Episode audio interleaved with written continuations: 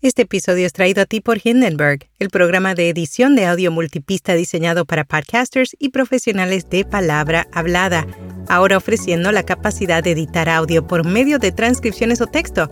Prueba Hindenburg Pro durante 90 días sin tarjeta de crédito y recibe un 30% de descuento en una suscripción anual. Detalles en las notas.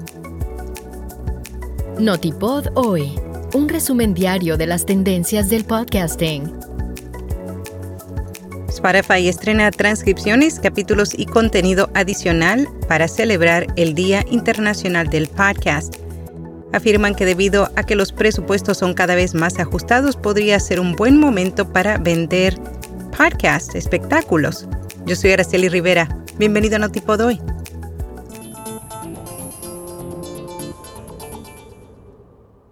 Spotify estrena transcripciones, capítulos y contenido adicional para celebrar el Día Internacional del Podcast.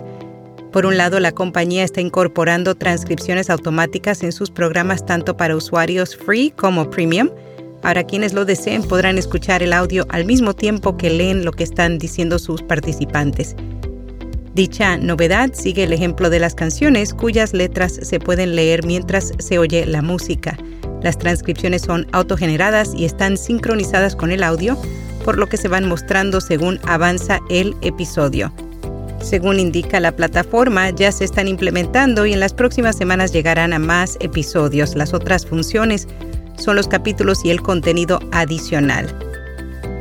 Afirman que debido a que los presupuestos son cada vez más ajustados, podría ser un buen momento para vender espectáculos. Es posible que los lanzamientos de nuevos programas no se produzcan al mismo ritmo que en los últimos años, lo cual podría ofrecer una nueva oportunidad para que los programas existentes con audiencias y facturación integradas encuentren nuevos hogares, un trabajo en el que se centra The Podcast Broker, lanzado en agosto de 2022 por la directora ejecutiva de True Native Media, Heather Osgood.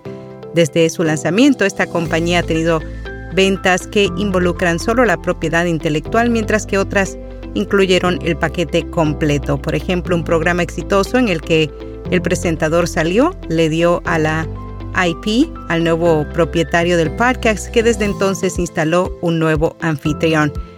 En cuanto a las piezas claves, Osgood dice que analizan principalmente cuántas descargas tiene el programa y cuántos ingresos ha generado aseguran que el podcasting se está volviendo popular debido a su accesibilidad, flexibilidad y contenido. Según Podcasting Statistics en 2022, el mercado mundial de podcasting representó 21,4 mil millones de dólares y se espera que alcance alrededor de 133,9 mil millones en 2032. En 2023 habrá 464,7 millones de oyentes de podcast en el mundo para finales de 2024 se espera que esta cifra aumente a 504,9 millones. Este episodio es traído a ti por rss.com, la plataforma líder para comenzar, crecer y monetizar tu podcast, ofreciendo almacenamiento ilimitado, distribución automática, métricas, tu sitio web y ahora transcripciones automáticas gratis en español. Cámbiate hoy y usa el código RSS 2023 para obtener 30 días gratis. Detalles en las notas. El podcast Mi papá escribió una porno ingresa al Salón de la Fama del Podcasting en Londres. Se anunciaron los ganadores de los British Podcast Awards. My Dad Wrote a Porno se convirtió en el podcast más exitoso en la historia británica.